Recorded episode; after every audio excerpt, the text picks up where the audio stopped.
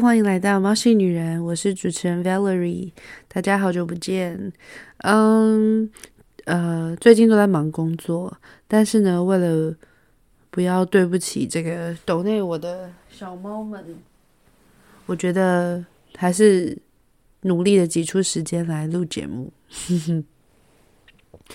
呃，好，所以今天的节目呢，想要做一个韩剧推荐。嗯、相信在台湾的听众们应该都蛮喜欢追剧的，但是我嘞，我其实不太追剧，我比较喜欢看电影，因为我很少看到我喜欢的韩剧或者是日剧这样子，就是也有推，也有看过一些人推荐，就是一些讲小情小爱的东西，我就会觉得，嗯，没什么特别的。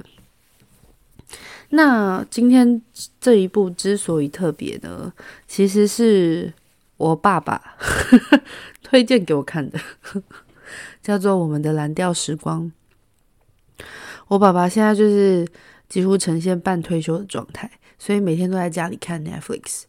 他是我们家 Netflix 的大户，就是帮我老公省了很多钱，因为我老公就是呃用了家庭方案嘛。那大家平常上班没有时间看，那。最多是最多时间看的人就是我老爸，所以呢，他就看了这部韩剧，叫做《我的蓝调时光》，然后他就推荐我看，他也没有说什么，他就是说你就是看就对了。结果我一看到这个标题，它是就是大海，大海为主题的一个背景，我就蛮喜欢的，因为是大海嘛。可是因为第一集的内容就是他在讲一个小渔村的故事，然后他就是写的非常的当地人，就是很很乡下的感觉。我没有歧视乡下人或者什么，就是第一集的故事我没有这么的有兴趣，因为他在讲就是有有一个曾经有暧昧的的男女，男生就回到了这个乡下。但是其实是为了借钱这样，那这个部分我没有太多的感触，所以呃，我想要针对哦，这样讲好了，就是这部韩剧它有还蛮多角色的。那它之所以叫做蓝调时光，就是因为它的呃英文名叫 Our Blues，嗯，它把每每一两个角色的故事都做成了一张 CD，然后再谈论他们生。人生中的，嗯、呃，蛮悲惨的故事，蛮蓝蓝的、忧郁的，但是却很深刻的故事。因为 Valerie 本人的上升跟月亮都在双鱼座，我是一个非常能够同理别人的人。炼乳，你怎么在发神经啊？OK，呃，当然，我的人生中有经历过一些蛮难过的事情。呃，我曾经也有就是忧郁症过。那这部电影也有讨论到一个角色，他也经历过忧郁症的辛苦。嗯，我真的觉得他拍的非常到位，他把那种忧郁症的感觉完全拍出来呀。所以看了我就是看得我非常的打动我的内心，所以。这部剧很推荐给就是曾经也受过一些挫折，或者是会深陷在情绪里面没有办法自拔的人，呃，去看一下这部这部剧，非常的疗愈。好，所以呃，想要针对，要先从哪边开始呢？我想大家应该都是喜欢听故事的人。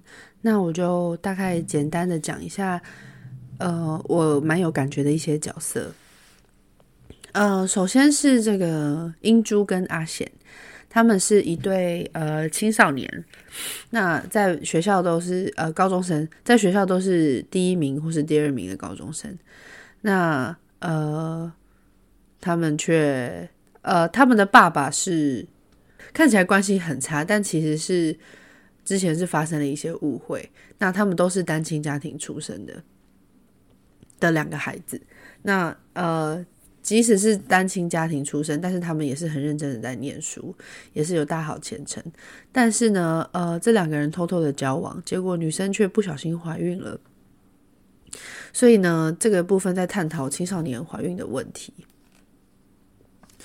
呃，一开始其实，呃，我我就大概讲，我我不会讲得很细。一开始就是，呃，英珠是没有办法接受自己突然来了一个。震撼弹，因为他觉得他还有梦想，还要念大学，还要去首尔，就是还有广大美好的未来在等着他。就突然就来了一个小孩，那他其实非常想要把这个小孩拿掉，但是因为自己是青少年，然后又不可能跟没有办法跟爸爸讲，呃，所以呢，他就自己去跑医院呐，然后。因为渔村很小嘛，所以就不小心被其中一一个朋友看到了，就是爸爸的朋友看到了，然后就说出：“哎，女儿在女儿在妇产科看到妇产科这样。”那女儿就赶快把这个已经有一点隆起的肚子遮起来，然后就骗爸爸说是自己月经失调这样子。那他们其实住楼上楼下，呃，英珠的男朋友阿贤非常的负责任，也非常的爱他的女朋友。他一心希望他就是生下来，就是我们一起照顾这个孩子。虽然他也很怕，他也不知道该怎么做，可是他不忍心看到自己的女朋友受苦。那有一次，在这个呃呃，他们去城市做这个产检的时候，呃，本来英珠是想要把小孩拿掉的，但是因为遇到了一个很细心的女医生，然后呢，就让她听这个孩子的心跳，因为他已经六个月多了，已经算是一个一个一个已经成成型了，这样已经都有心跳了。那女主角在听到这个心跳的时候，就就吓死了，就想说啊，自己的肚子里竟然真的有一个生命，然后她就很害怕。那男朋友也就在旁边，就是拼命的安抚她。呃，结果一出来之后，他就在旁边孕吐。男朋友就跟他说：“英珠啊，我们把孩子生下来吧。”英珠就看着他说：“你有当爸爸的信心吗？”他就说：“没有，但是让你把孩子拿掉，我更没有信心。”嗯，但是英珠还是很坚持，下礼拜要把小孩拿掉，这样子。就他们就在回回程的过公车上，因为发生了一些意外，然后公车上的那个有一些烟雾，就让英珠的身体非常不舒服，所以他就他就突然这个时候就激发他的母性，说：“我是孕妇，拜托让我下车。”这样子，然后阿贤也立刻就说：“我是我是这个孩子的爸爸，拜托让我们下车。”这样，那他们就真的下车了。那下车下车之后，公车就走了嘛。然后他们就心境那个时候就突然转折了，就是英珠也发现自己原来是真的想要这个孩子的，但是不知道未来该怎么走，所以他们就在这个心境的转折下，她就跟跟她的男朋友说：“我们要怎么跟爸爸讲呢？你有没有想过这件事情？”爸爸说：“呃，男朋友就说不知道，但是我们可以一起面对这样子。所以就走在路上，有一幕最感人的路，就是他们走在路上之后，突然开始下起大雨。啊，我觉得那段真的超棒的。然后他们就开决定开始，也决定要勇敢面对，迎接这个孩子。然后英珠就因为开始下雨，所以英珠又用她的手护住了她的肚子，就是护住了自己的宝宝。那。”同同，然后她就笑着看向男朋友，那呃，男朋友阿贤呢，就立刻走上前，然后就用手遮住了英珠，这样子哦，你们懂那个感觉，那个画面真的太好看，就是妈妈护着小孩，爸爸护着老婆跟孩子，然后两然后两个人一起就是在雨中披着外套走，这样子啊，超浪漫的。嗯，然后这一对当然就是之后就是被爸爸骂，然后嗯，也是经历了抗议，但最后就是大家自己去看这样子。嗯，这段真的很有感触。我觉得大家年轻都会有一些不懂事的时候，但真的要遇到像阿贤这么样认真，就是这么样负责的男生，不然多的是那种男生说什么。哦，这小孩是我的吗？哦，我不要，我要拿掉那种啊，那种真的是会很难过。嗯，所以这两个人算是呃一个很特别的案例，这样子。那讲完这两个人，可以大概讲一下他们的爸爸，呃，应权跟浩熙，他们两个呢曾经是一起跑路，然后其实是没有什么特别出息的一对朋友。嗯、就是两个人都是那种有点像流氓乞丐的感觉。呃，然后阿显的阿显是那个男生，阿显的爸爸忘记叫是应权吗？啊，反正阿显的爸爸是一个流氓，地痞流氓。那英珠的爸爸呢？呃，英珠的爸爸妈妈离婚，就是妈妈跟别的男人跑了，所以呢，他就努力的把英珠好就是养大这样子。嗯，他们曾经说过一句话，就是他们自己因为没有什么出息嘛，所以呢，他们其实，在养小孩的时候非常的辛苦。曾经有讲过一句金句，就是浩熙就对着这个呃英珠说：“你以为养孩子很容易吗？我为了我为了养你，吃了一卡车的头痛药，我背着你流着的泪，就跟那片大海一样多。”呀对于一个大男人而言，就是要照顾一个女儿，真的很不容易。所以他这句话就是在警告这个英珠说：“你们这么小，你们要怎么养孩子？怎么会简单？因为没有人，没有没有父母会希望自己的孩子这么辛苦，就是人生都还没有开始就要养小孩这样。那同时间这个。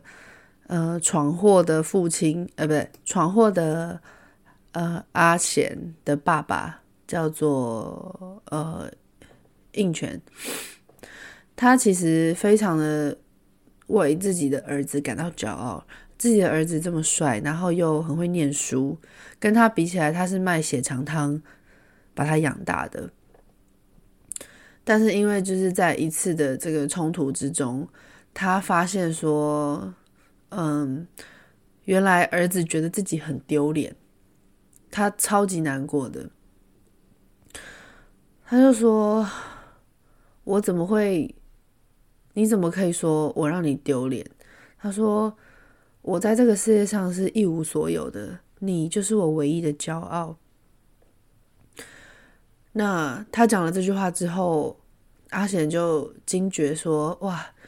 原来父亲对自己有多么大的期待，所以就从背后抱着他，在那边痛哭，跟他说：“真的很对不起，自己讲出这么不不懂事的话。”这样子。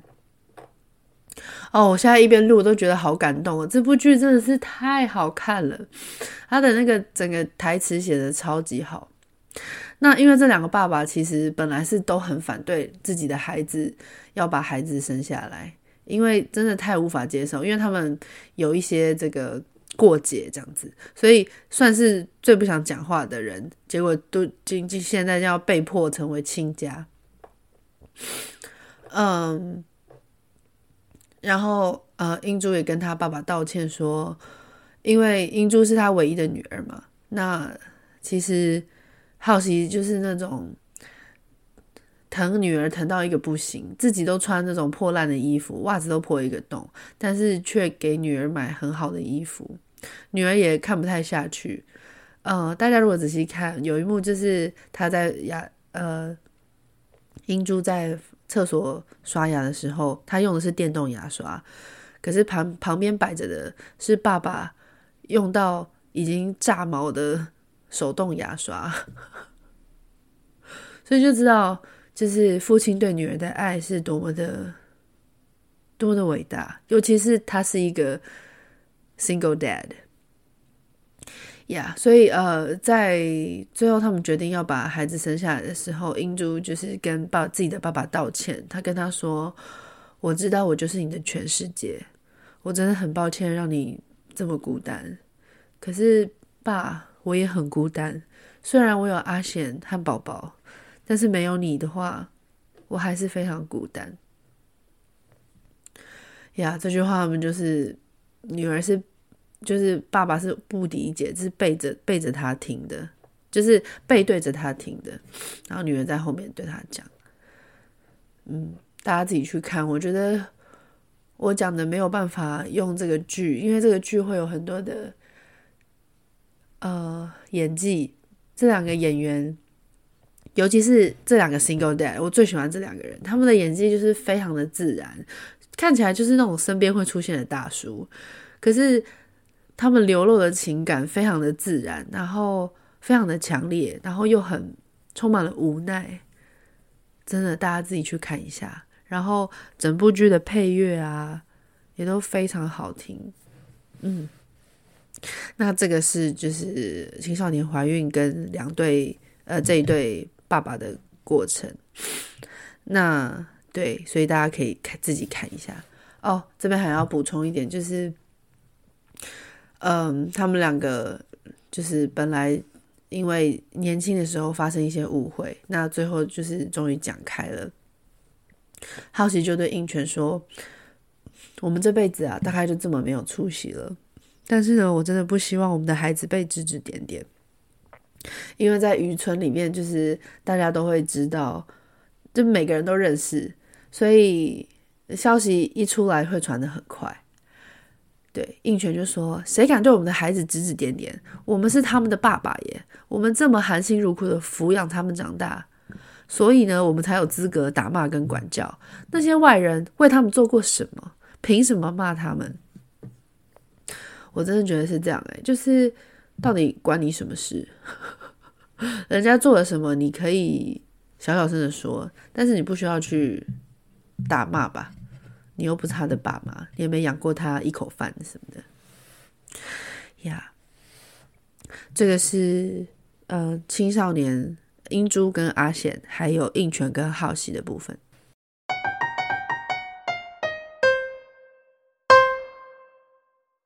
嗯，接下来可以提到一下这个爱情的部分。爱情的部分就是船长定俊跟英玉海女的故事，还有东西跟轩雅的故事。嗯，我想要先提一下东西跟轩雅。嗯，东西跟轩雅是呃以前认识的学长、学长和学妹。那。嗯、他们之前有过一段暧昧的感情，就是会去约会啊什么的。那哦，这边介绍一下他们的人物角色好了。呃，东西是开杂货车的一个司机，他没有他没有一个特定的家，每天就是居住在这个卡车上。然后呃，这部剧里面可以看到他跟他妈妈的关系是非常糟糕的。那这个部分，我觉得大家可以自己去琢磨。对，因为再讲下去篇幅可能太多，不过这部分也是刻画的蛮好。Anyway，就是东西是一个就是跑来跑去的大叔，中年大叔。那轩雅呢，就是看起来一个蛮忧郁的空空灵的女子。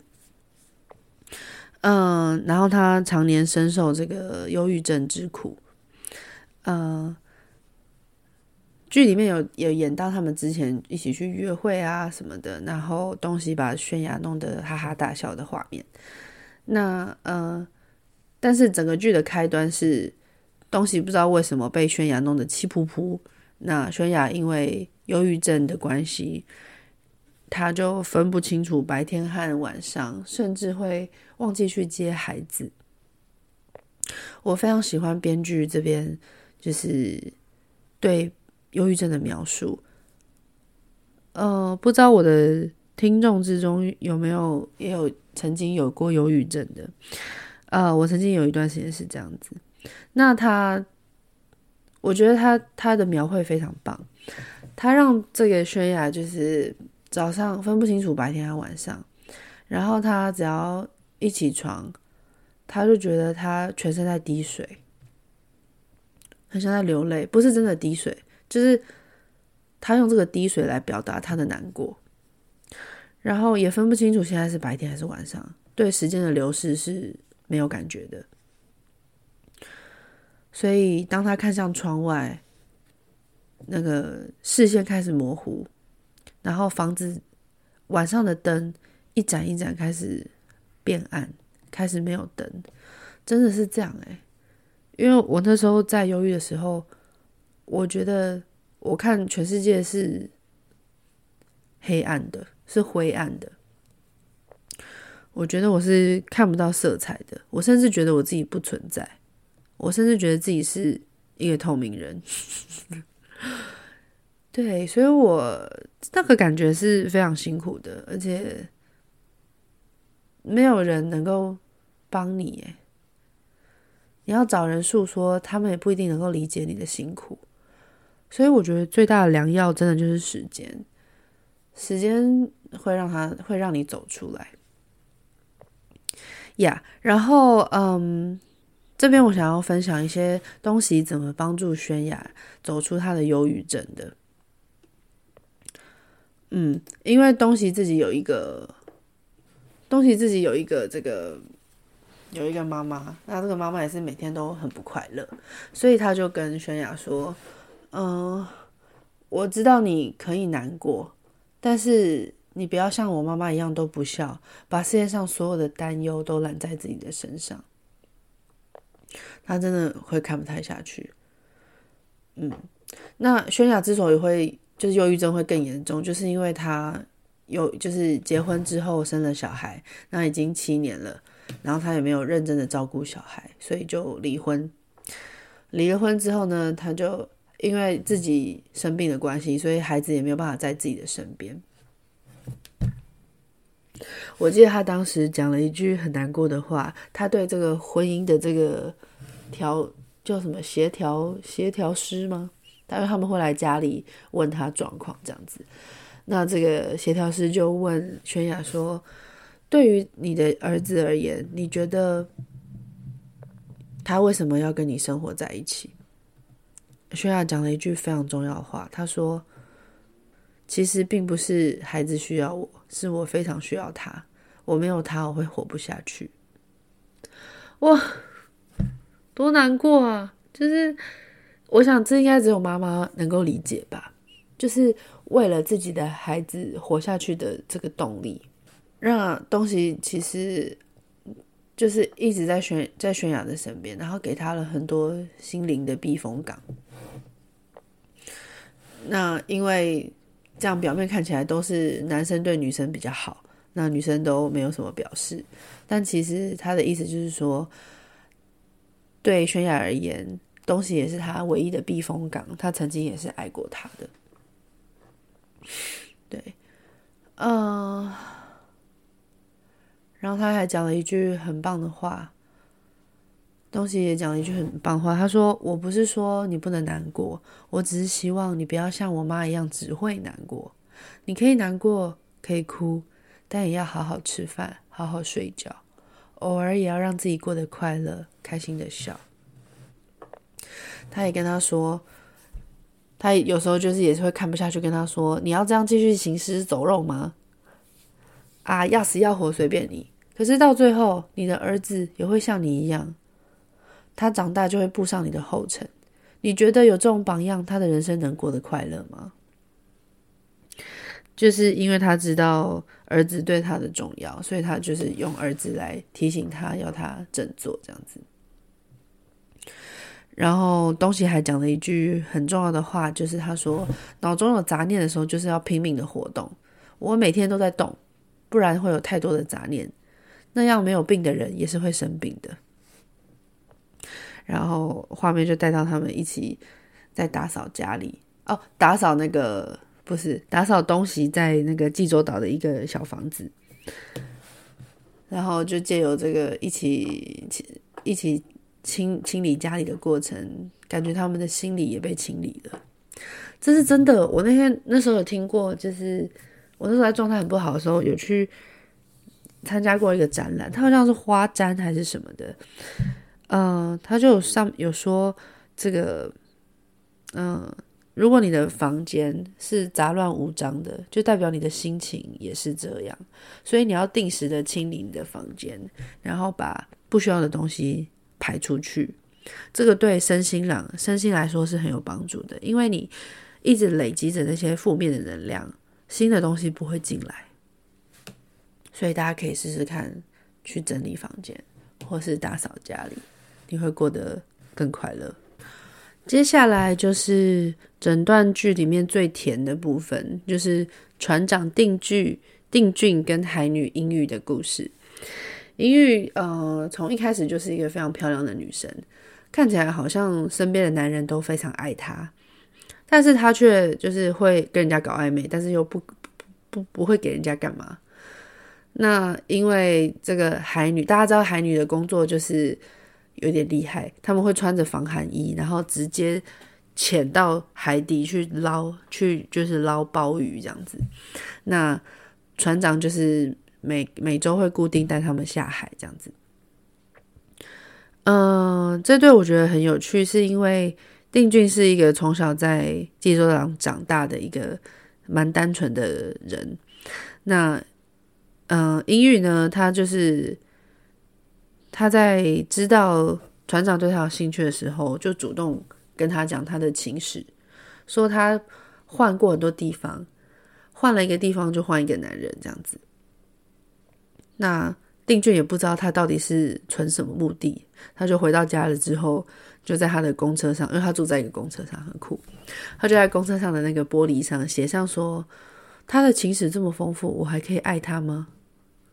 嗯，不要忧郁，赶快。不要犹豫，赶快做出决定吧，这样子。那这个海女听起来就是蛮神秘的，因为他们在在下海的时候，就是浮球上面好像会放着他们的手机，那每天都会一直响，一直响，所以他就觉得，就是旁边的海女或身边的人都会觉得说，啊，她在本岛一定有丈夫或是有小孩啦，不然怎么会每天都在找她这样？那这个海女也都，英语也都很。很神秘，也都不愿意告诉大家真的这是怎么样，所以就会让观众揣测说，嗯，这个女生到底是有什么大有来头的事？到底是不是别人的小三，还是其实已经结婚了这样子？嗯，那对，所以我觉得这两个人就是我给他的一个小小的小标题，就是专情的。单纯的专情男人遇上了有秘密而且不断被伤害的女生。好，他的是什么样的秘密又不断的被伤害呢？其实啊，音玉有一个双胞胎的妹妹，叫做英熙。他们从小是呃一起出生的，但是英熙天生是一个呃心智障碍者，那她也长得。不是很好看，跟英玉比起来，英玉是美女，英熙就是一个肉肉的女生。那她的智商大概就在八岁，嗯、所以从小英玉就被迫要，呃，要好好的照顾英熙。但其实因为她也很向往自由，她真的很不喜欢一直被妹妹纠缠，她觉得对她来说是一个负担。嗯，这部剧真的探讨的方面很广。因为没有人会能够，就是没有一个家庭会，应该是说你没有办法选择你的家人。家人就是一种你，你有时候很想切割，可是又切不掉的血浓于水的关系。那音乐因因为本身就这么漂亮，他觉得他每天带一个拖油瓶，他甚至有想要把它。在小的时候，不懂事的时候，甚至甚至想要把英熙就是丢在火车上，这样就不管他。然后他之所以会这么神秘，会每天打电话给他的人，其实就是英熙，因为他很希望自己的姐姐来看他。那姐姐就是为了躲他，所以就到处到处去工作，就是把他放在就是那种有点像张老师的机构这样子。所以呢，秘密解开了，为什么这个音玉会嗯这么神秘，然后换了这么多男生？其实是因为哦啊，这边可以先讲一点，就是船长那时候在追英语的时候，英语就一直跟他说：“你不要喜欢我，你会受伤的。”船长就说：“那你可以不要伤害我啊，为什么要用伤害我为前提呢？”船长就是啊，我觉得我们女生就是对这种直球的攻势没有办法。那英语也是一样，所以他们就真的交往了。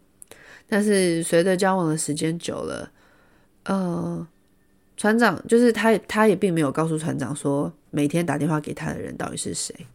就这样维持了很久的一段时间。有一天，就是妹妹终于受不了了，就是要来本岛看，呃，不是要来这个济州岛找英玉。那英玉也没有办法瞒，所以就只好去接她。然后定军看到英熙的瞬间也吓到了，因为他没有想到他有一个妹妹，而且还长得完全跟自己的女朋友完全不一样。然后英玉就有点自暴自弃的说。你看，这就是我的妹妹，打个招呼吧。我的很多男友都是因为受不了我有这个拖油瓶，所以才跟我分手的。你呢？你觉得你有办法照顾我们两个吗？因为我们两个必须要一直一直活下去，因为爸妈都已经不在了。嗯，最后呢，这个船长是做了什么决定，就留给大家。如果还没有看过的人，可以自己去看。我觉得非常感动。那最后，英熙在离开前也做了一件非常感动的事，让姐姐非常后悔自己怎么可以抛下妹妹不顾。好，大概讲完哦，还没有讲到重点。嗯，有一句很棒的话，是因为英玉真的很无法理解这件事情。那英熙又常常给他带来一些麻烦，呃，但是他想起他妈妈曾经跟他讲过一句话，说神在还有病痛，呃，神在送有点病痛和特别的孩子到世界上的时候呢，会选择善良又大气，而且足以承受这份特别礼物的人。大家可以理解吗？我我现在想到这句话，我就看到有一些带着身障者的父母啊，他们真的是要特别有耐心诶，不然神怎么会选择把这些孩子送到这些家庭身上？嗯，我真的非常喜欢这部剧，所以推荐给大家。这部剧就是蓝蓝的、淡淡的，但是非常的、非常的印让人印象深刻。里面还有谈到很多，比如说跟工作啊、跟友情啊的部分，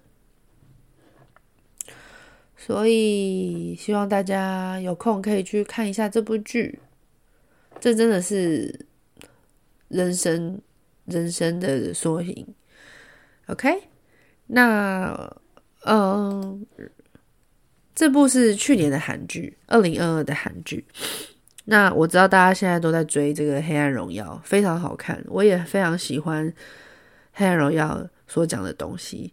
他在讲霸凌的部分，嗯，所以我也深有感触。如果小猫有兴趣，也可以留言跟我说，我想要听你讲《黑暗荣耀》。那呢，我就可以试试看解析它。我并不是专业的影评家，我只是。呃，真心把自己喜欢的东西推荐给大家。好，所以这集就这样喽，谢谢大家的收听，拜拜。